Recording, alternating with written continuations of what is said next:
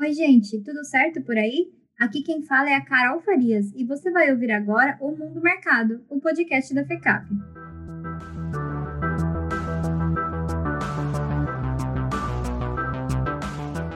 E aí, galera? Eu sou o Wagner Lima e no episódio de hoje nós vamos falar sobre o homeschooling. Você já ouviu falar sobre o homeschooling? Basicamente, é o ensino de crianças e adolescentes em casa. A nível nacional, está sendo discutido no Congresso Nacional um projeto de lei de autoria da deputada federal pelo Distrito Federal Bia Kisses, do PSL. E é justamente por ter sido apresentado e encampado pelo governo federal, que é reconhecidamente conservador, que o projeto de homeschooling tem sido envolto de polêmicas e de um viés ideológico. O homeschooling é uma boa opção para famílias que viajam ou que não tenham residência fixa por muito tempo, por exemplo. Com o ensino domiciliar, as crianças e jovens podem estudar em casa sentindo menos os reflexos da troca na escola. Por outro lado, existe a questão da falta de socialização com outras crianças e realidades diferentes, algo que contribui muito para o desenvolvimento do estudante. As diferenças sociais também podem aumentar as desigualdades, visto que nem todas as famílias têm recursos financeiros ou tempo para investir na educação em casa. Além disso, com o ensino domiciliar, teoricamente fica aberto o caminho para o ensino de competências e temas que o aluno não teria acesso na escola. Pais e responsáveis que não acreditam em teorias científicas, no movimento crescente de negacionismo que temos visto recentemente, por exemplo, ganham terreno para poder implementar as suas ideologias. A discussão é longa e importante e precisa ser feita com cuidado e ouvindo todos os lados. Para ajudar a gente nessa conversa, convidamos o diretor do colégio FECAP, Marcelo Crocos. Marcelo, conta pra gente um pouquinho da sua trajetória e como você chegou até aqui. Olá, Wagner. Olá, pessoal. Boa tarde. Prazer estar falando aqui com vocês. A minha trajetória é, profissional, ela começou aos 14 anos, com carteira registrada, mas a partir dos 18 anos ela ficou praticamente concentrada no campo da educação, área que eu vivenciei de forma ininterrupta desde então. E depois, mais tarde, com a minha formação profissional, a escolha da carreira educacional foi a minha opção. E é nessa área que eu atuo já há mais de 25 anos, na educação básica, no ensino superior, ah, lecionando já para crianças desde os quatro anos de vida até alunos de MBA em cursos de pós-graduação e mestrado doutorado. Então, é uma trajetória no campo da educação bastante longa e muito realizadora. É sempre uma satisfação muito grande atuar profissionalmente nessa área educacional e é uma satisfação estar conversando com vocês hoje sobre esse tema é, bastante interessante, que é o tema desse podcast. Nosso segundo convidado é o Carlos Toledo, doutor em Políticas Educacionais pela USP, procurador do Estado e professor. Conta pra gente também, Carlos, um pouquinho da sua trajetória e como você chegou até aqui. Olá, Carol. Olá, Wagner. É, olá, queridos ouvintes. É, Para mim é um prazer estar aqui com vocês. Eu sou formado em Direito pela Universidade de São Paulo e fiz ali também meu mestrado e meu doutorado. Eu sou professor universitário já há mais de 20 anos e costumo dizer que tudo que eu até hoje realizei eu devo à educação. É, minha mãe era professora, eu sou casado com uma professora e gosto muito de ser professor, então para mim a educação é um tema de especial importância.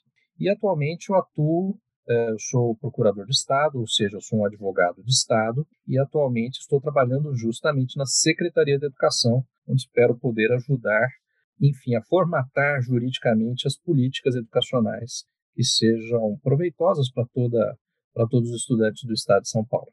Legal, muito obrigado pela presença de vocês mais uma vez aqui no podcast. E vamos começar a nossa conversa, então. Para a gente partir do princípio mesmo, vocês podem contar para a gente o que é esse tal desse homeschooling? É um assunto que tem ganhado uma discussão, né, um destaque grande na mídia. Ele é, é o direito de estudar em casa, o que é o homeschooling e a quem interessa o projeto e por que, que esse, esse tema está em discussão? Esse tema do homeschooling é um tema que, embora ele já esteja presente no debate público há alguns anos, ele ganhou uma importância maior, tendo em vista que, no atual governo, há defensores é, da regulamentação do homeschooling e também a base de apoio né, do, do atual governo também passou a se preocupar bastante com esse tema.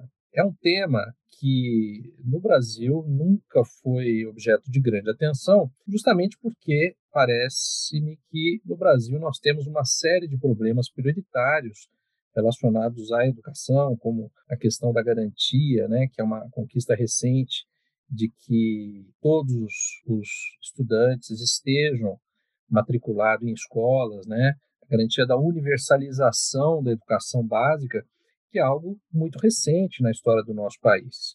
É uma conquista que só aconteceu realmente é, no século XXI. Então, esse tema do homeschooling é um tema de interesse de grupos minoritários, e por isso não havia até então ingressado no que a gente chama da agenda da política pública de educação, mas veio né, à tona justamente pelo, é, pelo tipo de composição ideológica é, dos grupos que apoiam e que participam do atual governo federal. No âmbito jurídico, é, já houve decisões desde o início dos anos 2000, esse assunto já vem sendo discutido nos tribunais, porque algumas famílias é, passaram a solicitar ao judiciário autorização para que pudessem educar seus filhos em casa. O judiciário, nas vezes que se manifestou a respeito disso, e isso você tem decisões do Superior Tribunal de Justiça, por exemplo, que é um tribunal que cuida mais das questões legais, né? e também uma decisão relativamente recente do Supremo Tribunal Federal, que é o tribunal que cuida das questões constitucionais, é, afirmando que não existe um direito constitucional, um direito subjetivo, quer dizer, um direito que possa ser exigido perante o poder público de educa educar os filhos em casa. Ou seja, a Constituição não proíbe o homeschooling. Não há uma proibição constitucional ou na própria lei ao homeschooling. Só que a, a Constituição exige né, que seja garantido o acesso à educação por todos os alunos, né, é, especialmente aqueles que estão dentro da, da idade de educação obrigatória. Então, o Supremo Tribunal Federal diz: não é proibido regulamentar o homeschooling, mas enquanto não houver essa regulamentação por lei, os pais devem matricular seus filhos nos estabelecimentos escolares, seja na rede pública, seja na rede privada, mas não fazendo, estarão violando o direito da criança de ter acesso à educação formal. Eu concordo com o professor Carlos aí sobre essa questão da necessidade de regulamentação, mas quando a gente pensa em homeschooling, a gente está falando de uma modalidade de ensino de aprendizagem.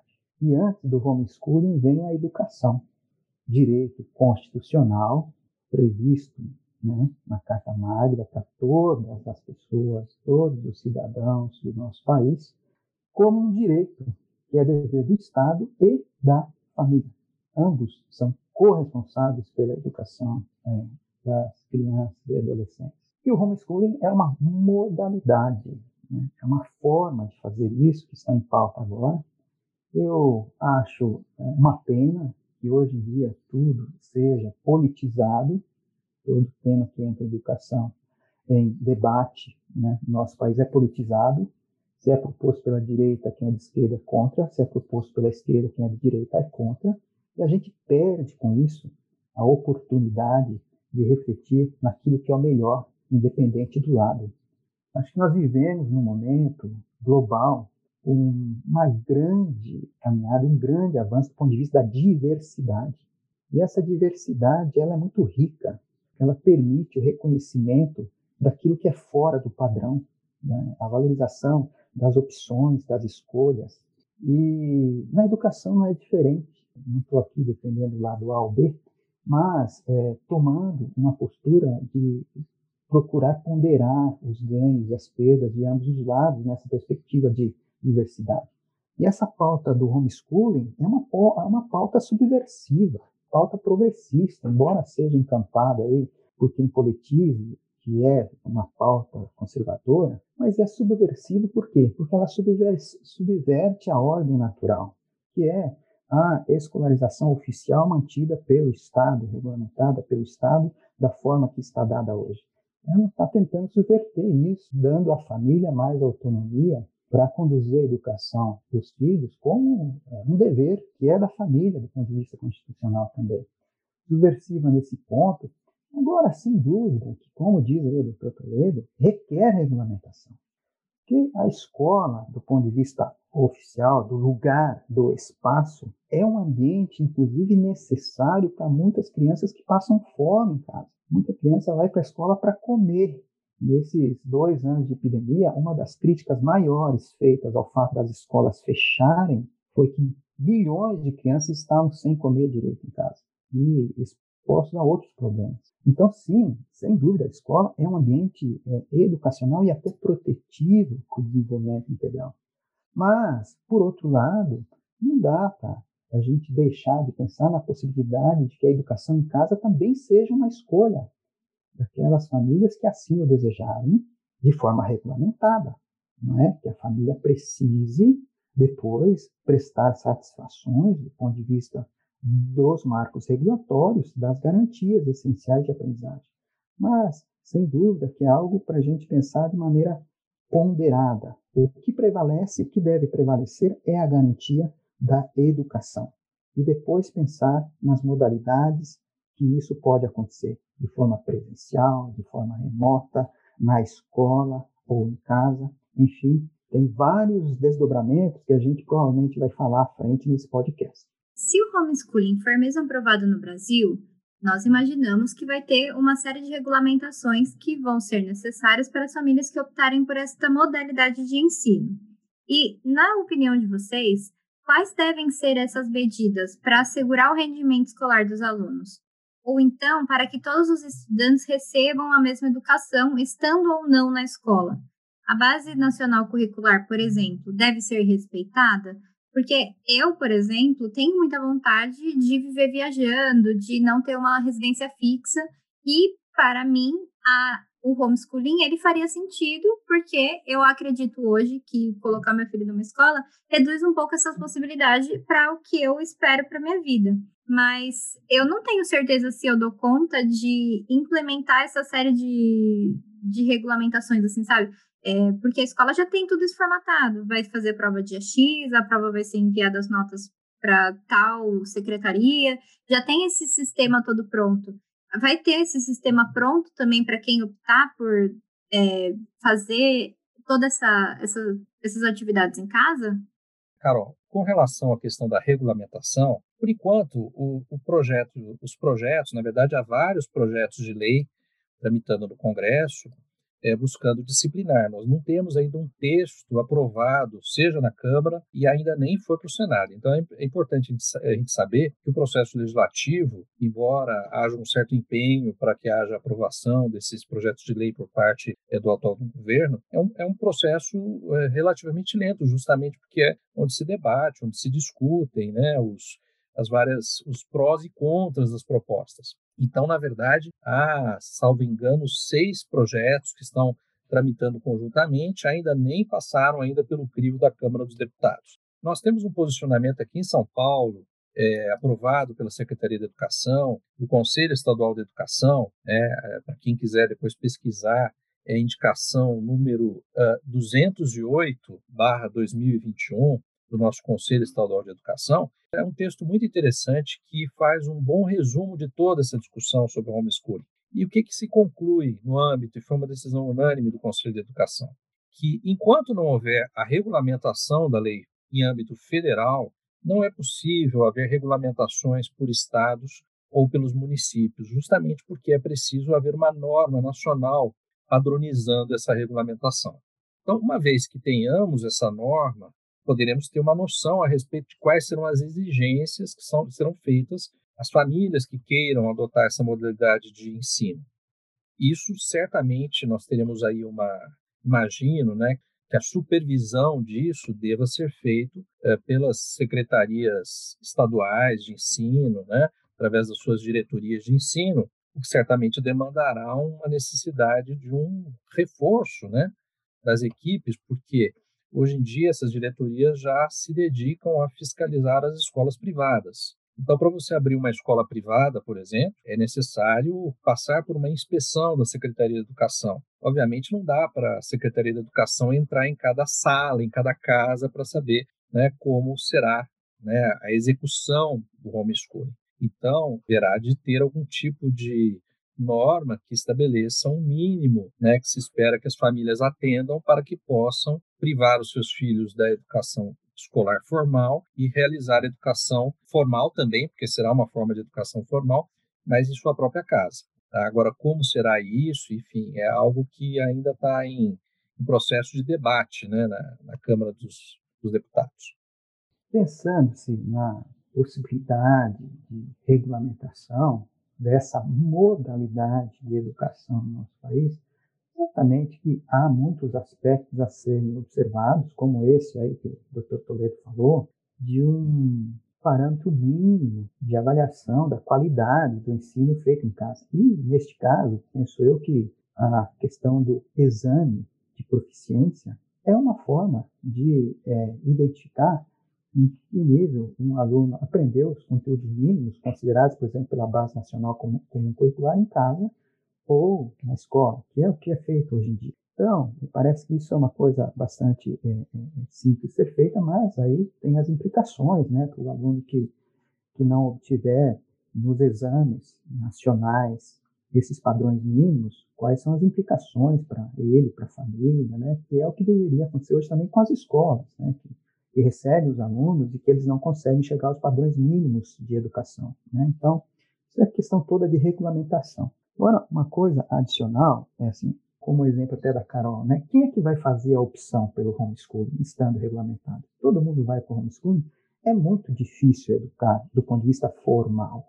A gente está vivendo isso com a pandemia, né? Nós que estamos em casa, em home office, com os nossos filhos que ainda não voltaram integralmente para as escolas, estamos vendo a dificuldade que é educar o filho em casa. Não é para qualquer um, né?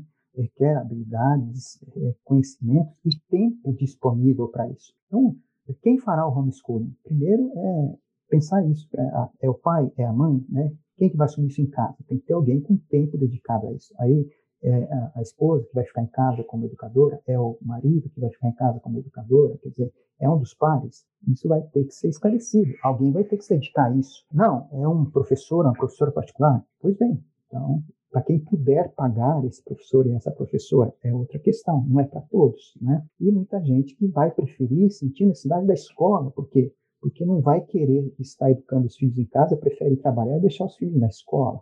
Daí se fala, né, por outro lado, assim, olha, mas é, é, as crianças na escola é um direito de desenvolvimento integral, de socialização, é, e o direito de convivência com irmãos e pais e mães também é fato que hoje, na sociedade que nós vivemos, pais e mães, né, os responsáveis, trabalham o dia inteiro e pouco convivem com os filhos. Então, quanta privação de pai e mãe as crianças não têm também, por quê? Porque os pais estão trabalhando o dia inteiro. Eu, em casa, com as minhas filhas agora, durante esses dois anos, eu vejo elas falando que não querem voltar para a escola. Por quê? Porque estamos convivendo todos os dias, 24 horas, 7 dias por semana. E isso para elas é fenomenal. Então vejam, né, é uma, uma situação praticamente de homeschooling que a gente está vivendo hoje, né, com aulas parcialmente online, por meio da escola, outras com atividades em casa, e outros dias que elas vão presencialmente. Esse sistema híbrido também é interessante, né, para pensar uma regulamentação de homeschooling, uma coisa que é, permita talvez não enxergar só de um lado ou de outro, não só do lado branco ou preto, mas os cinzas que tem no meio, né? Então, tudo isso acho que é interessante de ser ponderado visto, pensando sempre no quê? No melhor para o desenvolvimento educacional. E esse desenvolvimento educacional é o quê? É o desenvolvimento de habilidades, competências e apropriação. Aí, é, outra coisa que eu quero acrescentar. A escola, como ela existe hoje, ela é uma invenção muito recente. É uma, é uma invenção da, da, da Revolução Industrial, século XIX. Antes disso, não existia escola. Então, veja como a escola também é, um, é, uma coisa muito recente. E a escola, ela enfrenta muito desafio porque ela é um movimento de massas.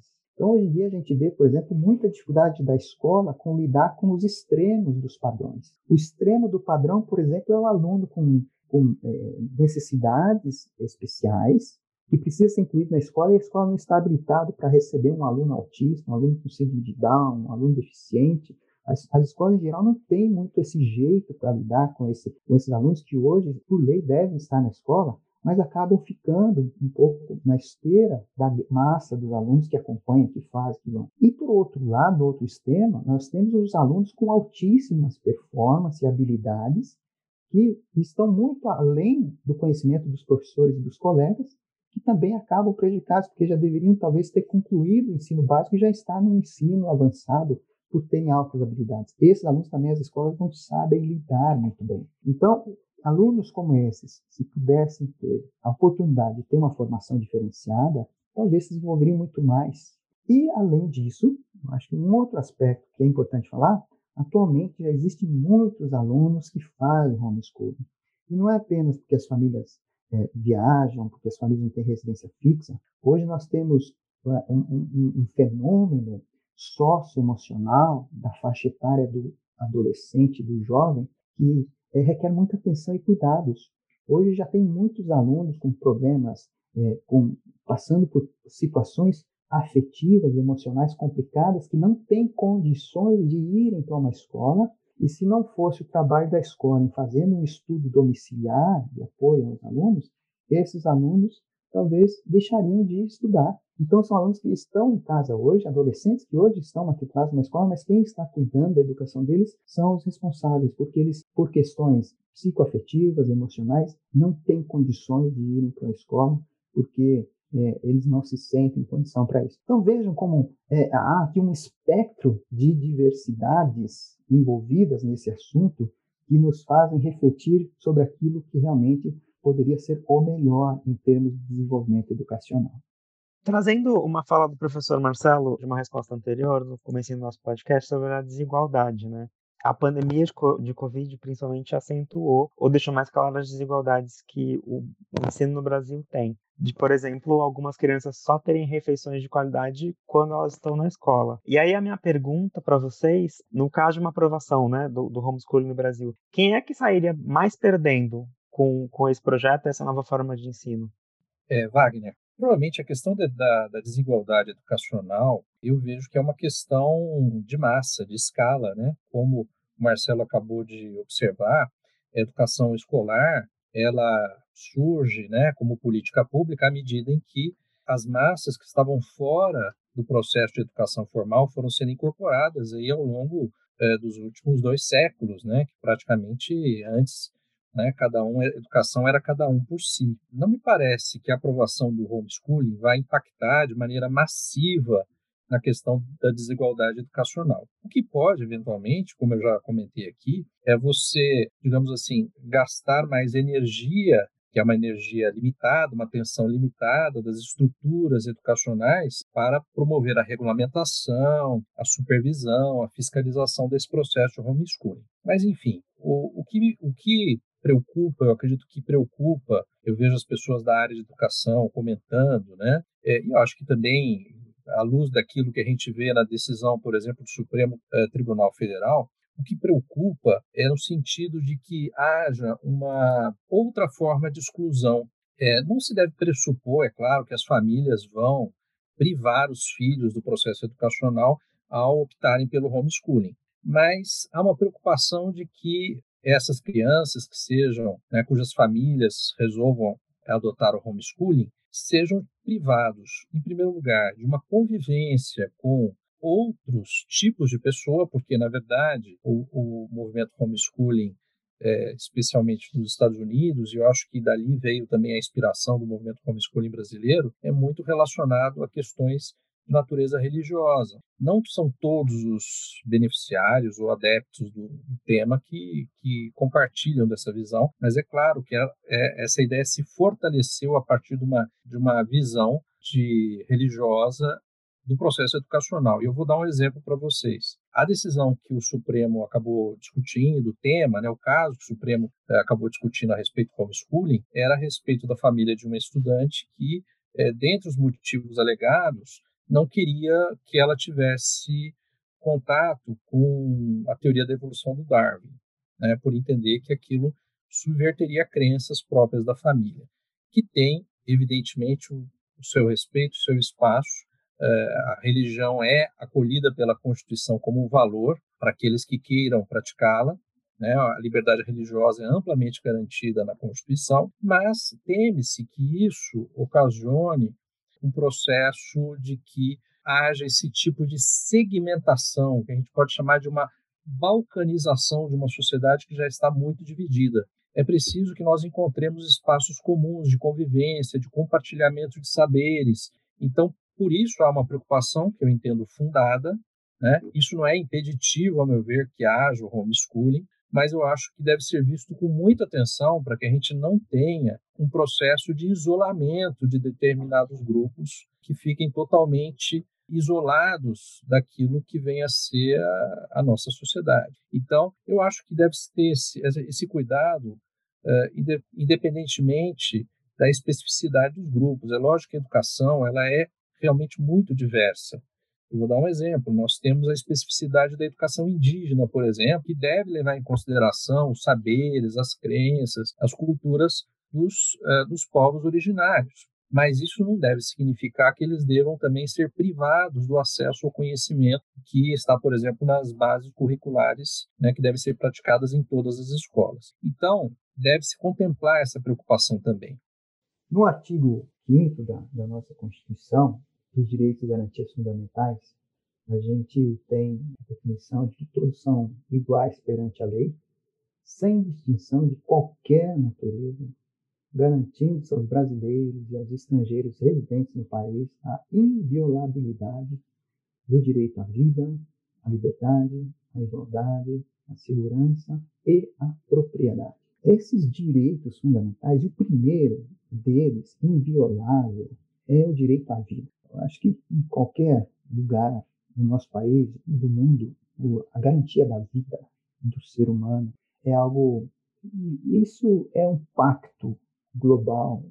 É um, eu acho que talvez o, o item que há consenso unânime e quem não tem esse consenso é porque de fato está fora daquilo que a gente entende como humanidade, né? Então a gente tem que pensar é, sempre a partir daí, né? O, o direito à vida. E o direito à vida daí está relacionado aos outros aspectos por exemplo, igualdade. Né? Igualdade é um problema, às vezes, pensar, porque igualdade a gente entende como uniformização, distribuir o mesmo para todos. Mas isso, quando a gente aprofunda, estuda, a, a igualdade ela é justa quando ela é equitativa. É quando ela distribui aquilo que, aquele que mais precisa, mais, e aquele que menos precisa, menos. Então, a igualdade não é distribuir por igual, é distribuir de forma para ser justa, de acordo com as necessidades. Então, sem dúvida, nesse debate né, do direito à educação, a escolha da modalidade tem que garantir isso, a proteção da vida, e de forma justa. Né? Aqueles que mais precisam, mais é, é, reforço, mais apoio, aqueles que menos precisam, menos. E esse é o trabalho daí dos órgãos regulamentadores, mas lembrando que a liberdade é um direito fundamental. Então, o Estado ele serve ao indivíduo e não o indivíduo ao Estado, senão vira uma tirania do Estado quando os indivíduos são abduzidos pelo Estado, quando são manipulados pelo Estado. Isso, de fato, é algo que já virou objeto da literatura George Orwell, 1984, é belíssimo nessa narrativa literária para mostrar um Estado controlador. Então, a liberdade é fundamental. E aí, as escolhas dos indivíduos devem ser protegidas pelo Estado, não barradas pelo Estado. Mas é claro que toda escolha ela vem também seguida de responsabilidades. Eu gosto de, um, é, de uma frase que eu aprendi muito novo, meu irmão é, que me trouxe essa frase, na época que ele serviu ao exército, ele falou, olha, lá tem, a gente é, vinha de família pobre, né? Meu irmão falava, olha, lá você vai no bandejão, tem muita comida.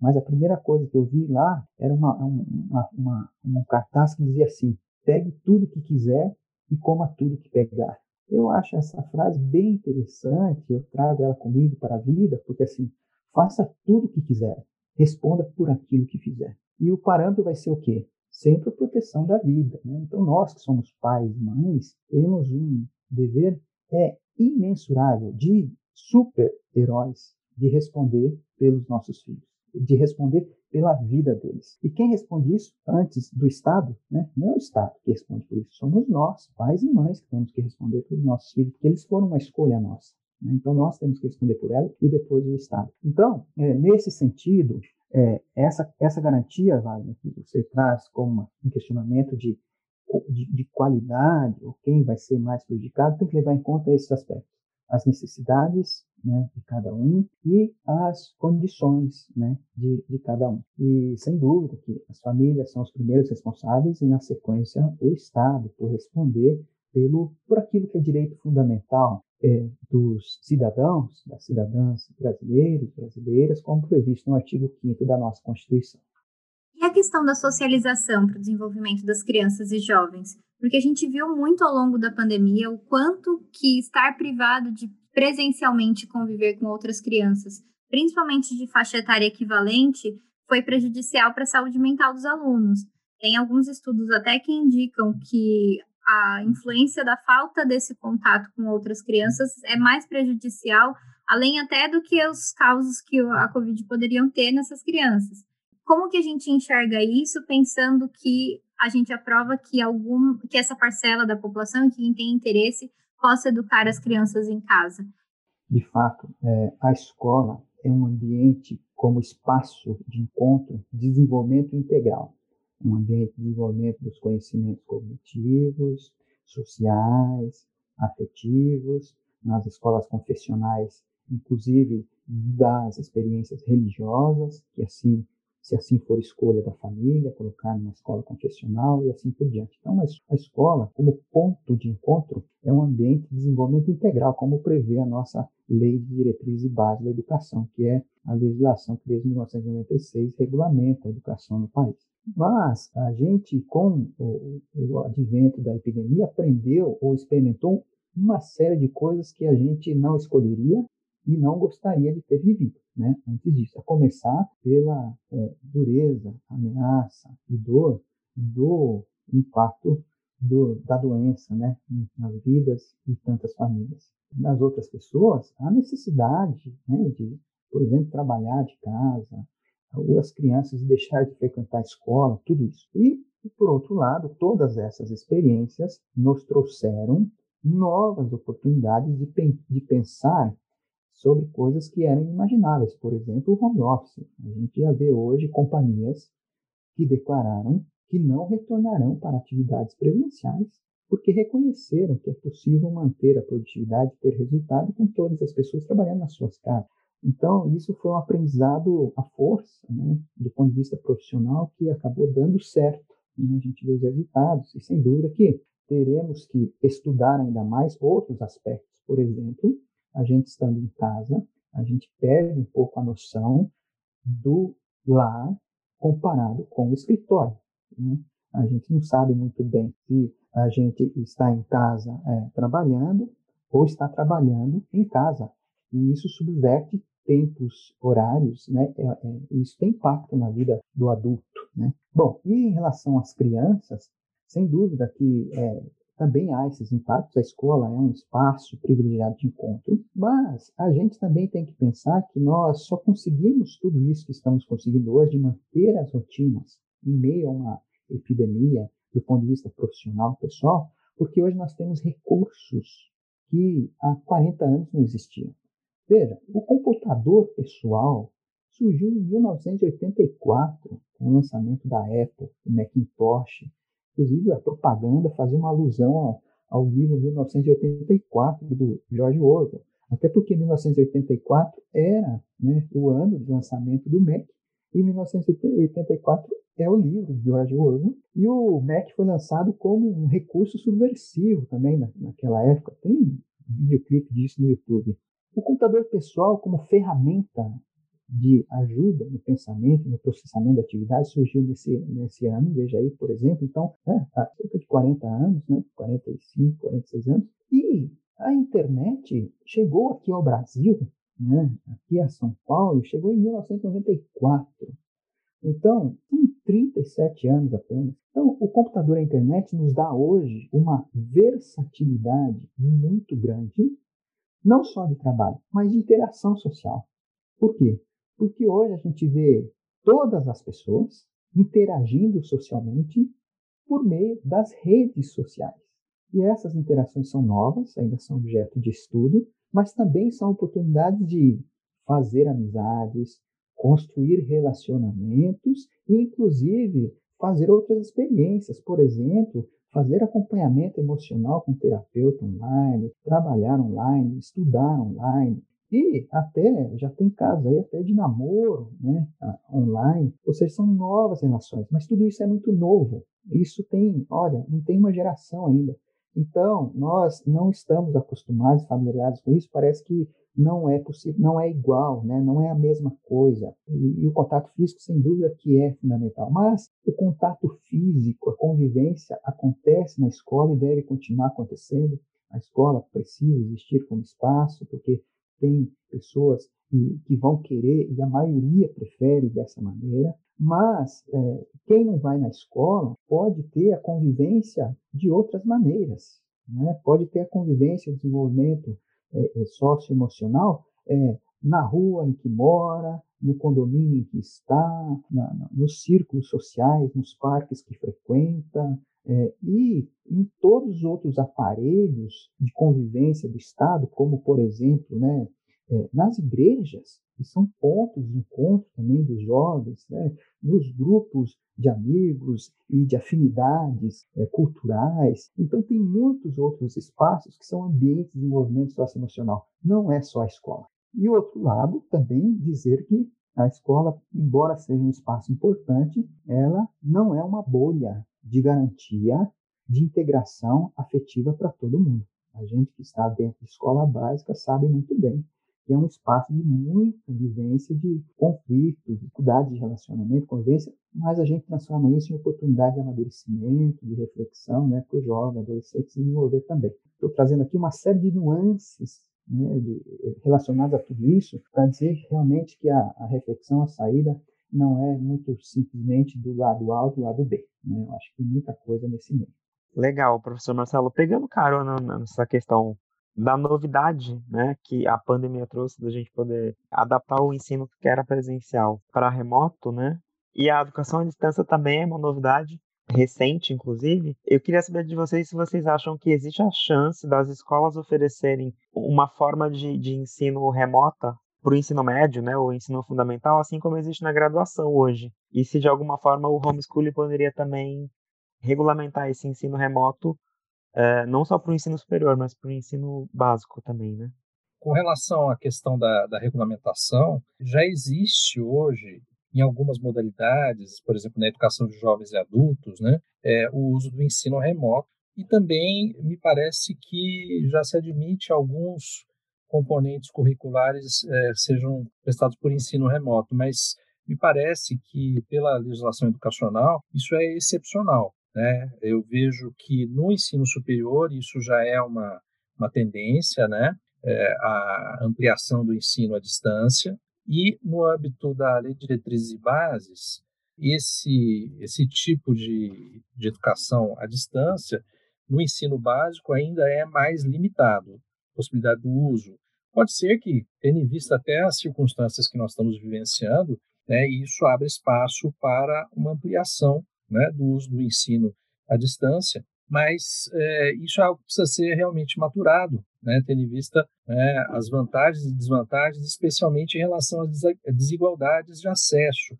Hoje nós estamos é, tendo aí uma, uma discussão no âmbito federal, é, houve a promulgação de uma lei, né, aliás, uma aprovação de uma lei buscando garantir o acesso aos recursos de informação, porque você precisa ter acesso aos equipamentos, você precisa ter acesso né, às, à, à banda larga. Então, é, para muitos alunos, isso ainda é inacessível, especialmente aos alunos da rede pública de educação. Então, enquanto você não tiver a garantia desse acesso mais pleno, é, você estabelecer esse tipo de educação à distância como regra geral pode se tornar excludente. É lógico que é, no, na rede privada isso é mais acessível, Mas, enfim, deve-se ponderar aí para que isso não prive os alunos dos seus direitos educacionais, mas que há uma tendência de um maior uso desses é, meios de educação à distância, não há sombra de dúvida de que isso é uma tendência que veio para ficar. De fato, Wagner, é, essa questão até é um, é um outro assunto que é uma boa ideia para um novo podcast, que é diferente, né? a, a possibilidade do estudo remoto é diferente do homeschooling, mas veja como é interessante também essa modalidade, porque foi o que nós aprendemos a fazer durante esses dois anos, esse ano e meio de, de epidemia, e que a gente precisa avaliar, verificar e aprimorar, né, onde deu certo, onde deu errado, mas que é uma forma que tem funcionado do ponto de vista da execução, porque, bem ou mal, os alunos estão acompanhando a, a, a frequência, ao acesso ao conhecimento por meio dessa modalidade, ressalvadas aqui as condições, as limitações de desigualdades sociais de acesso aos recursos, por exemplo, de informática e de banda de internet, que no nosso país não é de graça. Né? Então, sem dúvida que isso é um impeditivo. Mas é interessante ver né, como realmente essa questão do, ensino remoto, que o Dr. Tales falou muito bem, é, é, tem uma, uma, uma, autorização especial do Conselho Nacional de Educação, isso não está previsto na Lei de Diretriz Base de Educação, a oferta de estudos na educação básica remota, é uma concessão especial que foi dada até o final de, deste ano, mas que agora, dada essa experiência, sem dúvida que traz luz a uma nova modalidade, mais uma modalidade. Olha, é possível regulamentar o ensino remoto, então, para aqueles alunos e alunos que querem ficar em casa e aprender, é, vinculados a uma escola, mas sem frequentar essa escola, assistindo online as aulas, conteúdo, é uma nova modalidade né, para se pensar também. Isso, é, sem dúvida, que é, é uma questão que precisa ser refletida e ponderada. Há alguns anos atrás, o acesso à televisão era é, uma questão de elite, na década de 70. O acesso à televisão era um bem de elite. E depois se popularizou, hoje existe em todas as casas. Hoje, no nosso país, há dados mostrando que 70% da população já tem acesso à internet no Brasil, de uma forma ou de outra, está conectada. É bastante, gente, mas ainda tem uma parcela importante aí, né, um quarto aproximadamente das pessoas no nosso país, que é um país de milhões de habitantes, que não tem acesso. Então, a acessibilidade as novas modalidades de informação são é, é, é uma condição necessária para a igualdade. E por quê? Porque hoje diferentemente de alguns anos atrás, existe muita informação disponível. Hoje nós temos plataformas virtuais que é possível você saber ou encontrar informação sobre tudo. Né? Você precisa trocar uma torneira dentro da sua casa, você coloca numa plataforma de busca como trocar uma torneira, vai ter um videoclipe que alguém fez mostrando como troca aquela torneira. Então é possível você estar dentro da sua casa hoje e falar assim, olha, preciso é, obter um serviço aqui na minha região. Olha, você tem uma plataforma de mapas hoje e ele te mostra no seu perímetro quantos prestadores de serviços daquela natureza tem. Então, tudo isso é conhecimento, né, que hoje é uma oportunidade que a nossa sociedade tem como é, possibilidade. Agora, acesso a isso, e mais do que isso, treinamento para usar tudo isso, de fato, é um desafio que a gente precisa aprimorar, precisa desenvolver. Mas é possível aprender muita coisa hoje.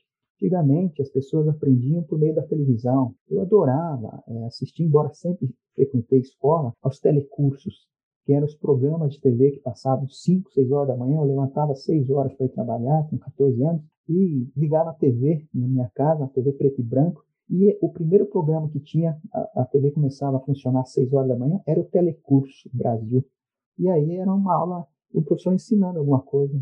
E era assim, daí qualquer pessoa podia assistir aquilo na TV e aprender em casa, né? E outra modalidade que tinha eram os, os cursos por correspondência. Tinha um negócio chamado Instituto Universal Brasileiro, que você é, comprava um gibi na banca, tinha propaganda do Instituto Universal Brasileiro, que é, vendia cursos por correspondência. Então, você comprava aquele curso, não era da educação formal, era cursos extracurriculares, mas cursos técnicos. Por exemplo, o curso de, é, de eletrônica, você fazia um curso desse por correspondência. Você recebia o material na sua casa, estudava, depois prestava os conhecimentos e muita gente da, da, geração que está agora chegando aí ao, à hora da vida, sem dúvida, aprendeu uma profissão dessa maneira. Então, vejam, modalidades muito diferentes numa época também de muita limitação de acesso. que é diferente da de hoje, mas para dizer que, de fato, hoje tem muitas novas possibilidades que também permitem as pessoas acessarem o conhecimento. Mas hoje, talvez o grande problema não seja a dificuldade de acesso à informação. Hoje, o grande problema é o discernimento da escolha da informação, porque tem muita informação errada, distorcida, e isso, sem dúvida, requer também é, é, um trabalho de curadoria, de qualificação técnica né, para fazer isso. Isso é um desafio também. Dando aqui meu testemunho de que, é, quando criança, eu era filho único e, e, e no começo fiquei muito doente nos primeiros anos de vida, e eu acabei me alfabetizando em casa é, assistindo um programa muito famoso na época que era o Vila Sésamo. Mas logo que eu fiquei com a saúde um pouco melhor, eu comecei a, a reclamar muito e chorar muito para que meus pais me colocassem na escola, porque eu queria ter contato, eu era filho único, queria ter contato com outras crianças. Então, eu acho que, de fato, é possível você adquirir conhecimentos né, no ambiente doméstico, é possível utilizar os meios tecnológicos, que estão cada vez mais sofisticados, mas uh, eu vejo a escola como um, um, lugar muito especial e que mere merece ser valorizado. Então, a menos que haja razões muito, uh, muito fortes, é, o meu o meu apelo como como pai, como também um homem que atua na educação, ainda que na educação superior, é, se possível, matriculem seus filhos na escola é um local importante é, para a vida dos seus filhos e para a nossa sociedade. É, nós sabemos dos muitos problemas que, que as escolas possuem, né, que precisam ser enfrentados pela família, pela sociedade, pelo Estado. Mas a escola deve ser um ambiente valorizado por todos nós. A gente agradece muito a participação de vocês aqui no podcast. Agradecemos a disponibilidade de tempo para falar com a gente sobre esse assunto. Caso vocês tenham algum recado final para dar para os nossos ouvintes, agora temos o microfone aberto. Eu apenas agradeço a oportunidade de estar com vocês. Foi um debate muito proveitoso, foi uma excelente troca de ideias. Né? É importante a gente conversar sobre os temas, né? trazer argumentos para que possamos ponderar as diversas posições envolvidas. E para mim foi muito enriquecedor e espero que, tenha, que seja também para os ouvintes desse podcast. Também agradeço a oportunidade, muito bacana falar sobre essas questões que são bastante novas, desafiadoras e muitas vezes assustadoras, porque de fato estão fora daquilo que a gente está acostumado. E nesse ambiente de diversidade, de, de escolhas, de atitudes, de comportamentos, a gente percebe que existe sim uma grande dificuldade de, boa parte das pessoas em aceitarem né, todas essas coisas, porque são desestabilizadoras. Mas é, uma coisa importante né, que alguns pensadores já, desde o início dos anos 2000, têm trazido, como por exemplo Edgar Morin, que muitas vezes as coisas não são A ou B. Parece que falar de uma coisa não, não, não pode ser é, simplesmente excluir a outra. É possível pensar uma coisa e pensar em outra e pensar em outra. Então, essa visão, que ela não é divisória, mas ela é integradora, ela sem dúvida é uma saída bem mais equilibrada, de bom senso, que contempla a diversidade de escolhas, de opções, de necessidades das pessoas. E sem dúvida que não podemos pensar em em escolher uma coisa em detrimento de outra. Eu acho que não é isso. A escola, sem dúvida, é um espaço privilegiado, necessário, importante e que deve ser defendido, embora seja uma, uma, uma invenção recente na história da humanidade, mas é um espaço importante de realização humana, como é a família, como é as igrejas para quem escolhe, como são os ambientes de trabalho, como são as agremiações é, de interesses coletivos e assim por diante é, o direito à associação das pessoas também é um direito fundamental que deve ser mantido. E o direito das escolhas, sem que com isso as pessoas sejam jubiladas, né, ou sejam rotuladas, é, discriminadas socialmente, porque ele pensa ou tem uma escolha diferente. E isso, na história da humanidade, quando aconteceu, sempre foi motivo é, de, de comportamentos é, opressores e muitas vezes até que causaram a morte de muitas pessoas, né, por estereotipização. estereotipização. Então a gente tem que é, superar essas visões é, muito unilaterais, ou isso ou aquilo, e talvez ter a capacidade de sempre pensar mais isso e aquilo. Então, esse é o desafio do, de pensar o homeschooling hoje, diante da educação formal. Obrigado pela oportunidade, Wagner, Carol, estão de parabéns. É, professor Carlos, prazer compartilhar as ideias aqui contigo. Viu? Igualmente, Marcelo. Muito obrigada pela presença de vocês. Obrigado, menino. Obrigado, parabéns, hein? Obrigada. Obrigado. Até, até a próxima. Um abraço, bom trabalho. Tchau, tchau. E para você que ainda não conhece a FECAP, vai lá no nosso site. A gente oferece cursos de graduação, pós-graduação, mestrado, cursos livres, de extensão, cursos em company voltado para empresas, além do Colégio FECAP, que oferece ensino médio regular, técnico e bilíngue. Enfim, tem opção para todo mundo. O endereço para você acessar é o www.fecap.br. Bom, então por hoje é só. Mas antes de dar tchau, a gente quer pedir muito a sua opinião e participação no nosso programa. Se você tem alguma sugestão de tema, pauta ou assunto para a gente discutir aqui no podcast da FECAP, divide com a gente. É só entrar em contato conosco pelo e-mail podcast@fecap.br.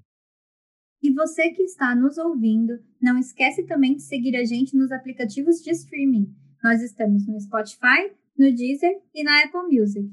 E também vai lá nas redes sociais da FECAP seguir a gente. É só buscar por arroba FECAP no Facebook, Instagram, LinkedIn, YouTube e Twitter. Tudo igualzinho. Tchau, pessoal. Tchau, gente.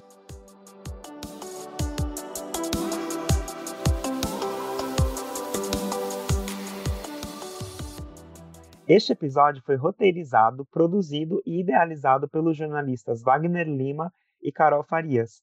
A edição de som é de Miter Viana.